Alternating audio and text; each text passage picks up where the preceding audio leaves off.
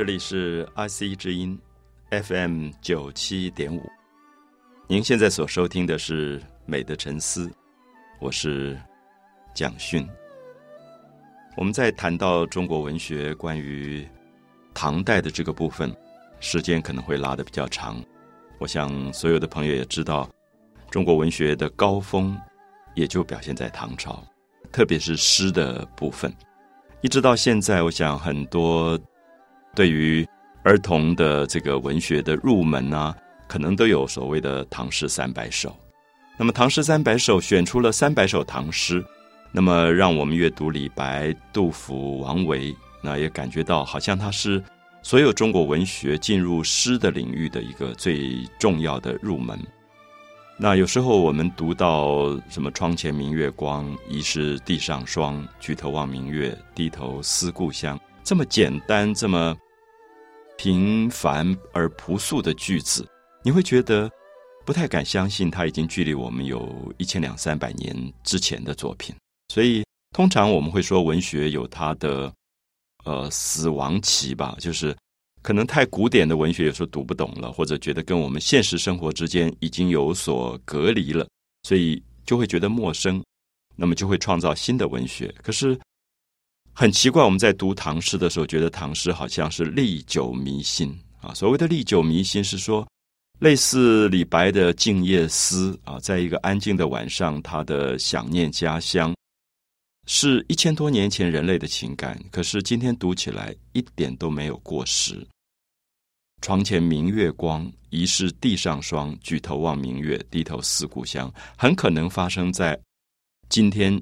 任何一个地方，甚至任何一个族群，都可能了解这样的一个乡愁的情感。所以，我们会觉得唐诗因为文言或者是句子词汇都到了水到渠成的这种地步，所以它的确是一个非常成熟的诗的表现。也因为成熟，所以他在处理人的情感、处理呃文字或者句型的时候，他有一种。简单朴素的感觉，反而不会那么熬牙，那么不容易懂，那么脱离现实生活。我想这是为什么唐诗可以历久弥新的原因。所以，也许在这里我们可以稍微提醒一下，就是所有爱好文学的朋友，特别是爱好诗的朋友，应该感觉得到，最好的文学、最好的诗，永远是最简单、最朴素、最平凡的。它并不是卖弄高深的词汇。所以一般人认为，一篇好文章作文，我们大概小时候作文常常喜欢想尽办法啊，绞尽脑汁去把各种词藻堆砌起来，以为用很多形容词就是最好的作文。可事实上，每次读唐诗都会觉得怎么会这么简单？好像没有一个字很难的啊。我们读“床前明月光，疑是地上霜”，你根本不需要注解。那这个举头望明月的动作，跟低头思故乡，这个举头跟低头也很自然，就是人的一个身体的动作跟肢体的动作。看到月亮，想到了家乡啊，这么简单的句法跟这么简单的情感，也许从我们举的一些唐诗的例子啊，尤其是在我们前面讲过张若虚的《春江花月夜》，我们说在唐朝一开国以后，他就有一个。辽阔的气派，而这个辽阔的气派使我们感觉到，诗人写诗并不是在书房里写诗，他是在塞外写诗，在大漠写诗，在呃大河的旁边写诗，在春天开满了花的花园当中写诗，所以诗变成了生活里面感觉到自然的一个很重要的力量。所以有时候我们觉得，诗人如果把自己关在一个小小的书房书斋里，嗯，每天翻字典、查词典，这样去写诗，这个诗可能会离人的生活很远。可是唐朝不是，唐朝的诗常常让你觉得它是在生活里面很自然的一种流露。所以，当我们提到李白的《静夜思》的时候，我们希望从这么简单的一首唐诗，几乎呃四五岁的小孩，我碰到他们就朗朗上口：“窗前明月光，疑是地上霜。举头望明月，低头思故乡。”这么朗朗上口的句子，这样的二十个字，甚至不觉得它是李白是唐诗，可是它就是很自然在我们生活里面，可以这么接近我们。好，所以这样的情感一定说明唐诗的历久弥新，是因为抓到了人类最基本的情感模式啊，最本质、最基本的情感模式，所以它的共鸣性也可能是最大的。那我想很多朋友应该都知道，李白事实上不是汉人，或者以今天的角度来讲，他甚至不是中国人，他家世是在吉尔吉斯。啊，就是今天南俄罗斯的这个地带。那么，经过学者的考证，像郭沫若对李白的考证，他生在碎叶城，碎叶城是当时的贝加尔湖畔的一个城市。那么，所以他有可能根本长得跟我们今天看到的汉族很不一样，可能是金发碧眼之类的。因为，所以他的诗当中有很多异乡情调的感觉。我们所说的异乡情调，就是。李白的诗里面常常让你觉得很浪漫，有一种摇滚乐的感觉啊！我想，我今天如果把摇滚乐用在李白身上，可能许多比较传统中文系的老先生们可能不一定会赞同这样的比喻。那我比喻的摇滚是说，在唐朝的时候，有一种外族的音乐进来，譬如说像琵琶，琵琶是外族的乐器。所以这种乐器其实跟汉族那种比较追求平静的乐器不太一样，它是比较激昂的。大家一定记得唐诗里面有这个“欲饮琵琶马上催”这个句子，喝酒，然后朋友要出征了，要去送别，所以在马上面就弹着琵琶，琵琶的声音就很强烈，“欲饮琵琶马上催”，你可以感觉到用催促的催。去形容琵琶的这种快速度的拨弹方法，那可见它绝对不是一个很安静的乐器。甚至我们今天听到《四面埋伏》这种很有名的琵琶曲，也感觉到里面有一种快节奏的这种感觉。那么，尤其是我在很多美术史出土的资料里看到，唐朝弹琵琶的时候，真的是一个脚敲在马上面。然后斜着拿着琵琶，跟我们今天拿吉他的方法完全一样。然后用手去拨弦，所以这个琵琶的乐器让你感觉到带来了外族的一种激昂的声音。那这个声音很可能是李白诗歌的浪漫情调来源所在。那我想应该是我们有兴趣把它弄清楚的一件事情。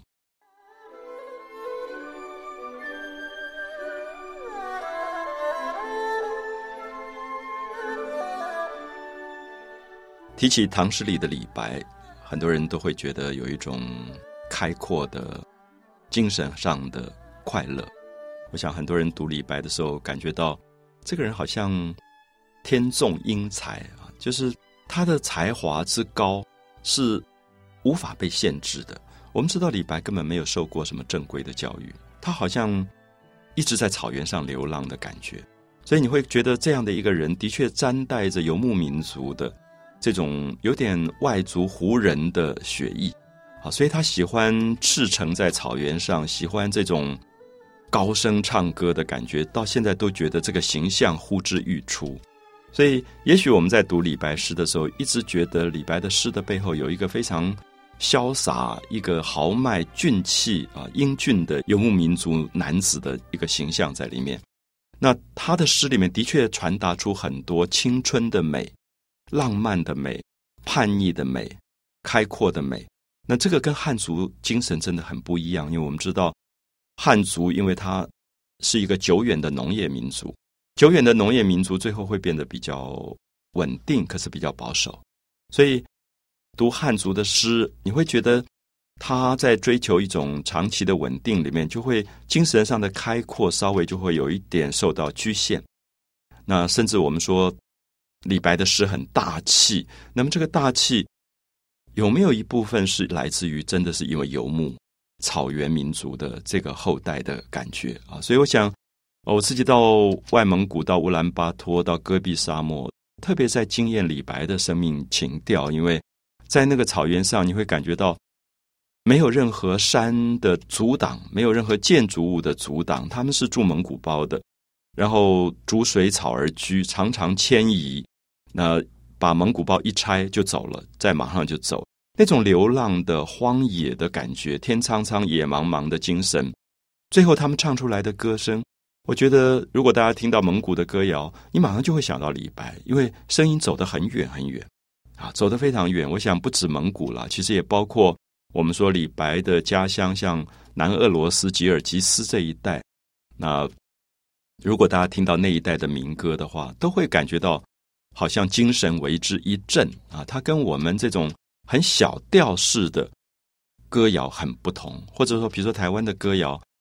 他在性格上是比较哀伤的，啊，有一种很委屈的、自怜的、哀伤的感觉。可是游牧民族的歌谣一直有一种开阔、浪漫、乐观的这种精神。现在大家如果熟悉像什么“掀起你的盖头来”啊，什么这种比较新疆、蒙古这一带的歌谣，你大概还感觉到里面的调子很轻快，然后它里面有一种活泼的东西，而且常常会觉得他们肺活量很大。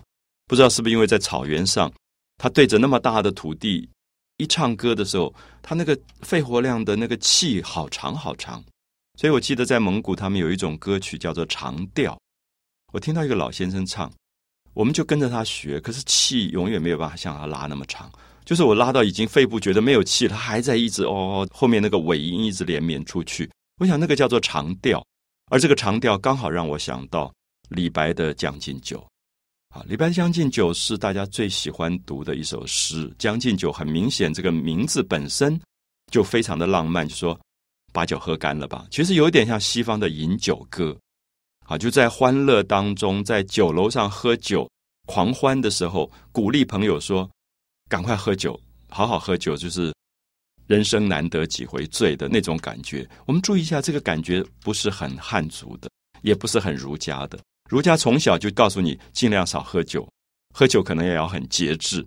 可是游牧民族不是，游牧民族在他打猎完了以后，他如果面对着一个正在烤熟的牛羊的时候，他在草原上就唱起歌来啊，是非常狂热的一种感觉啊！我在戈壁沙漠，其他们就是抓野羊，然后现场烤的时候，马上就唱起歌来，而且马上就喝酒。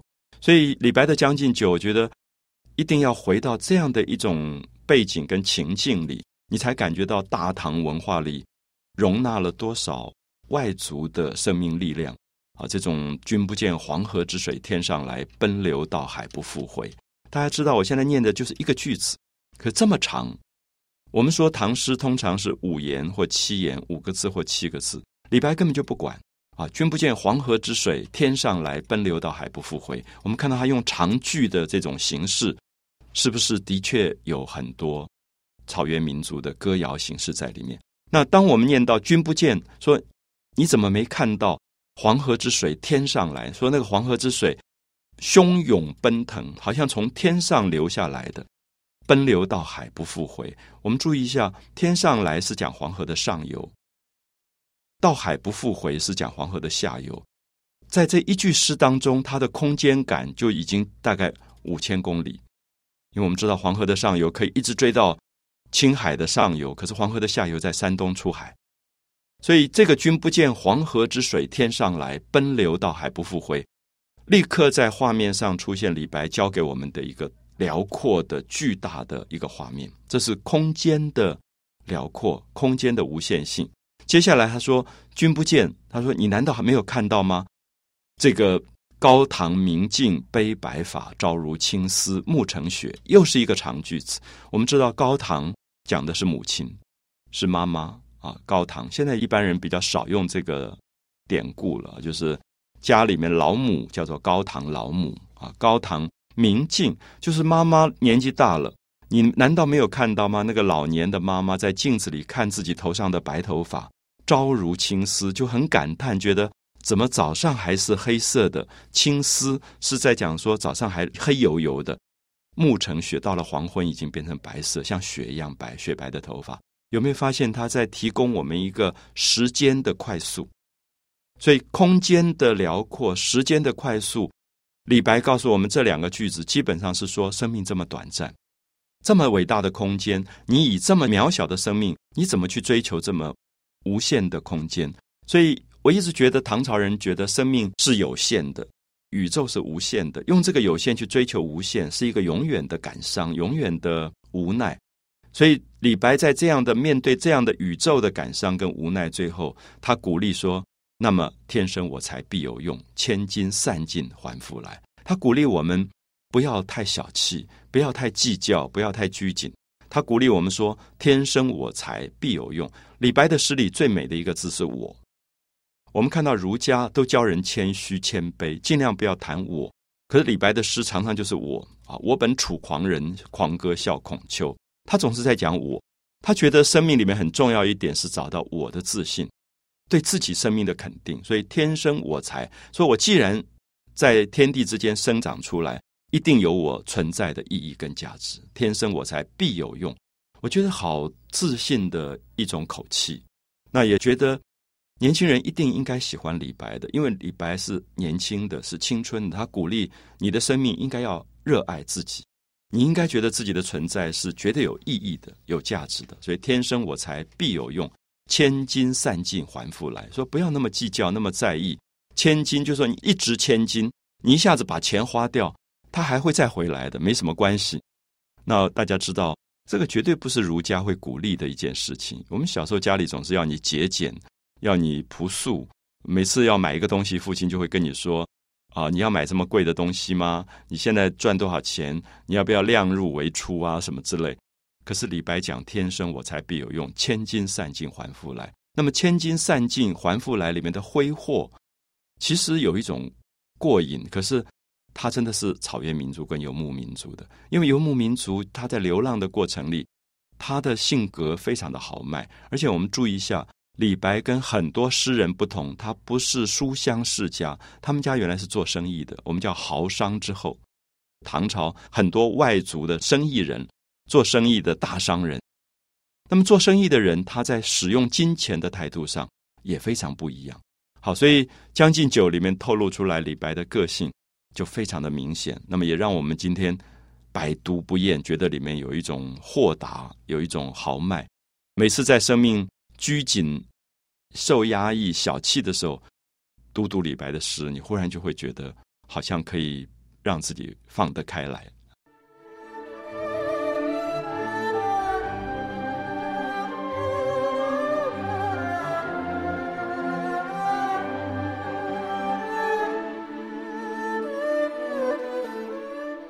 我们在阅读李白的时候，我们在朗诵李白的时候。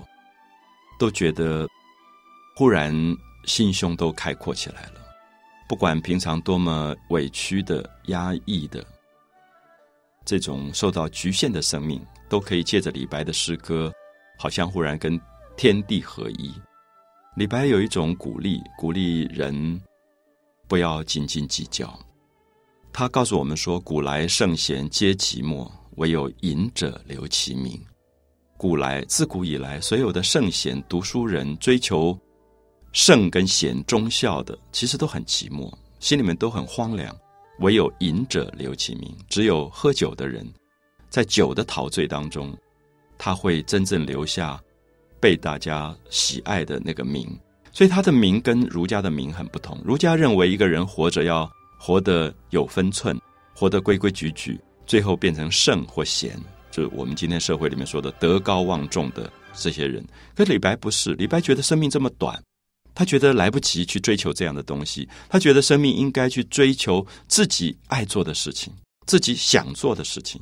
所以李白的个性里当然有享乐主义的部分，这个享乐部分也有放纵的部分，就是生命你真正想做什么。所以有时候我觉得。为什么在我们的正统教育里，其实我们有时候不那么敢介绍李白？我们会觉得我们的正统教育要一个孩子成长的过程真的是规规矩矩，然后永远在意说啊，明天要月考，要周考，然后小心翼翼的做人，非常的谨慎。那考试的过程差距到底有多少？可不可以进那个第一名的学校之类？我们会发现，好像李白的心里面从来没有这个东西，他觉得。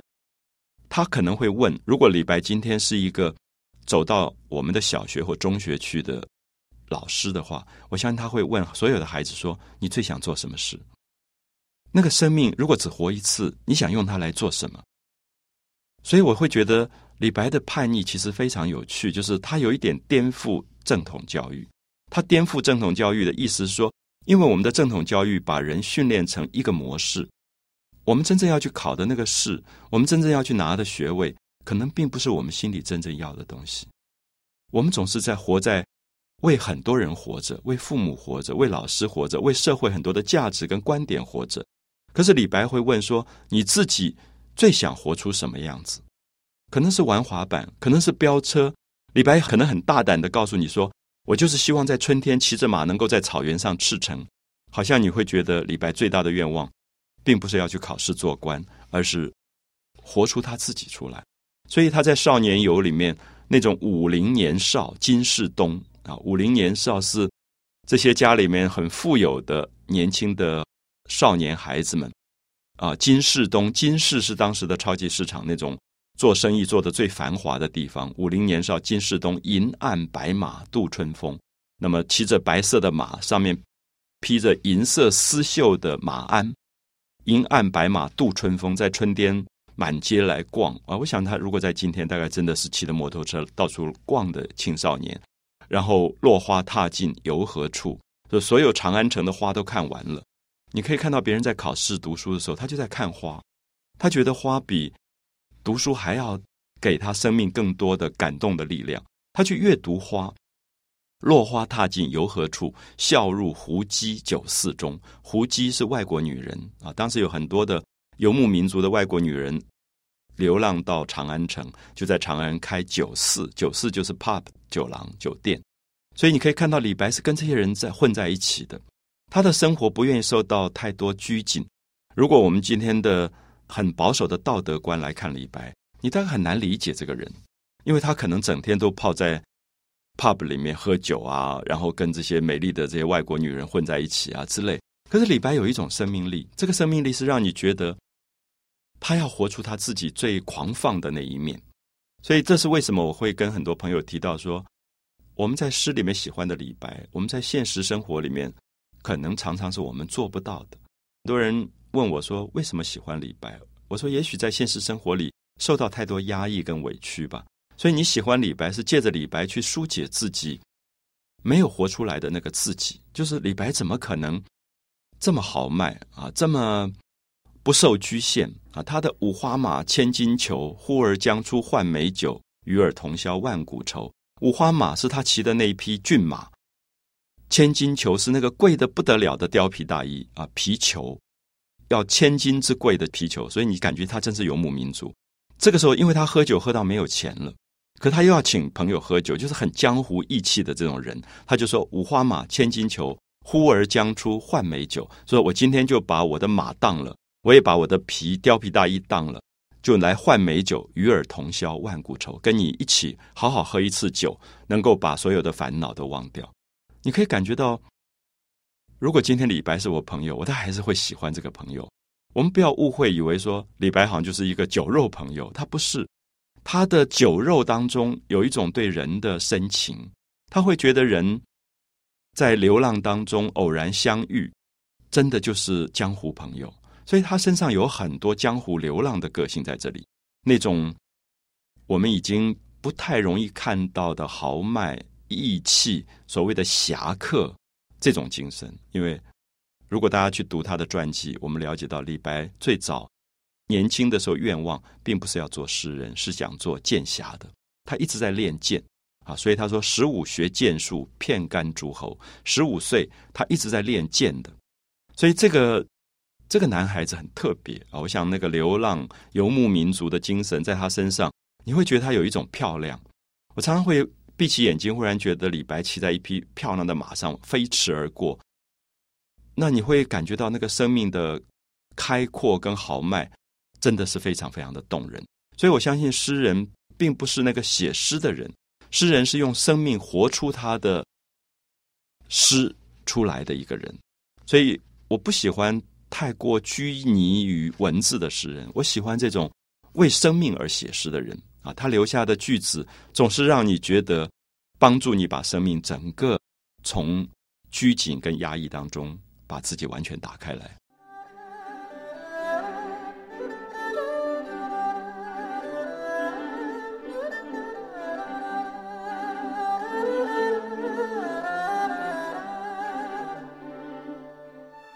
跟所有的朋友一起读李白啊，我想希望可以在我们的生命里重新找回李白的美。李白的美是一个不愿意受到压抑的生命，他特别的年轻，所以我也会特别鼓励很多朋友一定要在年轻的时候读李白，因为李白是一个不会老去的生命，他让你看到的永远是大气、开阔、流浪、青春。美，奔腾，他不喜欢去谈论琐琐碎碎的一些是是非非，他总是要从人世间的这种纠缠里面跳出来，去跟月亮喝酒，去跟花喝酒。大家知道他最有名的《月下独酌》啊，在月亮底下一个人独酌，一个人在喝酒啊，在月亮底下一个人在喝酒。那首诗大家都知道，翻译成了三四十国的语言。常常在国外碰到一个外国人说啊，你们的李白，他们觉得美的不得了，就是连翻成另外一个国家的语言，他都会传达他的感动力量。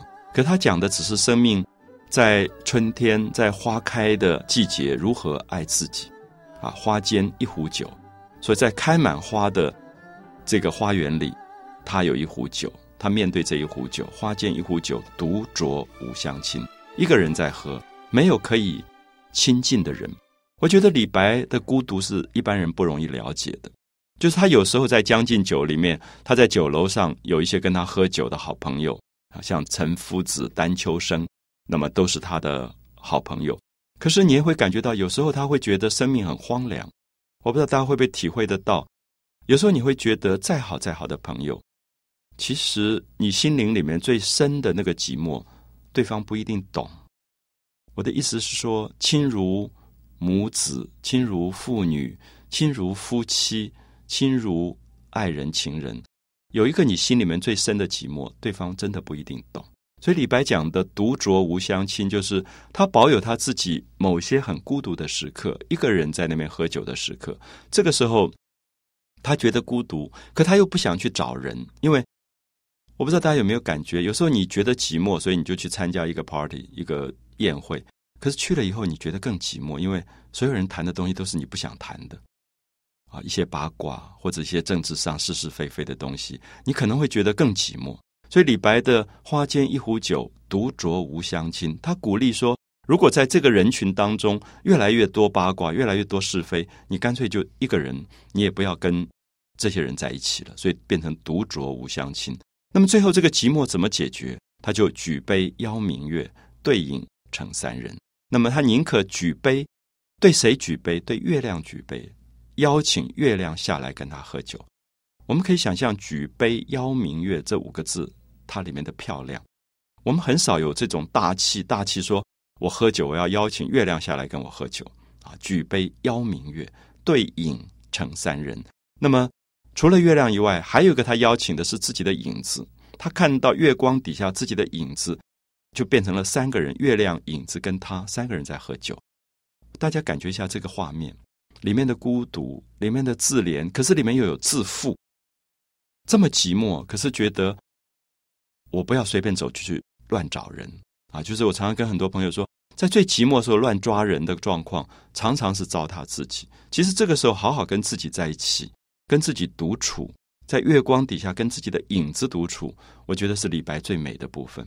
对影成山人，然后他也觉得很荒凉，荒凉到觉得，即使举杯邀明月，可是月亮其实并不懂喝酒，所以月既不解饮，不懂得，不了解什么叫喝酒。月既不解饮，影徒随我身。这个影子只是随便的跟着我，我做什么动作，他也做什么动作。影徒随我身，所以这里面这个荒凉到最后会发现。生命本质的孤独，因为生命并没有可以对话的亲人，也并没有真正的对象。影徒随我身，那最后他自己无奈的说：“暂伴月将影。”那么就是暂时把月亮跟影子当成伴侣吧，暂伴陪伴月和影子啊，暂伴月将影，行乐须及春。好，行乐须及春是非常李白的本质，就是李白一直告诉我们说。生命非常短暂，如果你要快乐，你要非常赶上时间，就是花开堪折直须折的意思。这个行乐须及春，说现在是春天，花都在开，你还不去好好追求生命里面的快乐？难道你等到有一天花都谢了吗？啊，所以行乐须及春，所以我们可以看到这里面一个美丽的李白的形象出来了。我歌月徘徊，所以他就唱起歌来了。所以你会觉得李白真的像游牧民族，他随时可以唱歌。我歌月徘徊，就看到月亮在天上移动；我舞影零乱，我在跳舞。所以这个人不只喜欢唱歌，也喜欢跳舞，随时就起来跳舞了。喝醉了酒，随时就唱歌跳舞。那跳舞的时候，看到自己的影子在地上，非常的凌乱。醒时同交欢，最后各分散。我们看到这么简单、这么直接的语言。醒的时候，大家就好好在一起相处吧。醒时同交欢，最后各分散。反正会喝醉的，喝醉以后各自还是回各自的家，谁也不是谁真正永远的伴侣。所以李白的情感其实很强烈、很浓，可是他又让你觉得他不纠缠。好，所以我常常会觉得，会不会李白的感情也是如此？就是他的感情这么强烈、这么深，可是大概分手也很爽快，从来不是那种。跟人家纠缠不清的人，所以这个醒时同交欢，最后各分散。到现在我都觉得这十个字好漂亮的句子，然后它也会变成我们今天情感上的某一种感触。永结无情游，他觉得大家可以相处的很好，可是不要有情到变成牵挂跟牵连。这个无情很难理解啊，因为我们不太敢鼓励无情的感觉。可是他讲的无情。跟我们世俗讲的无情不太一样，他的意思说不要有瓜葛。如果两个人已经到了彼此讨厌对方、厌恨对方，然后彼此仇恨、记恨，每天去什么征信社、杂志社去告对方，他觉得那还不如真的清清白白比较好，一清如水比较好。所以我觉得永结无情游的无情游，他觉得大家好好做伴侣就好了。可是那个无情，意思说干干净净的。相期邈云汉，那真正的期望是说，有一天，每一个人面对的都是死亡。所以渺云汉，云汉是宇宙的最深奥的地方。我们不晓得我们会在哪里再一次的相遇，或者是来世相遇啊。那个相期渺云汉有一个更大的祝福在里面。我想用这个方法去读读李白，我觉得李白还是会把我们从现实很多的纠缠里面解放出来啊，让我们觉得开阔、开朗，而不会。陷溺在很多人事的复杂当中。美的沉思，我是蒋勋。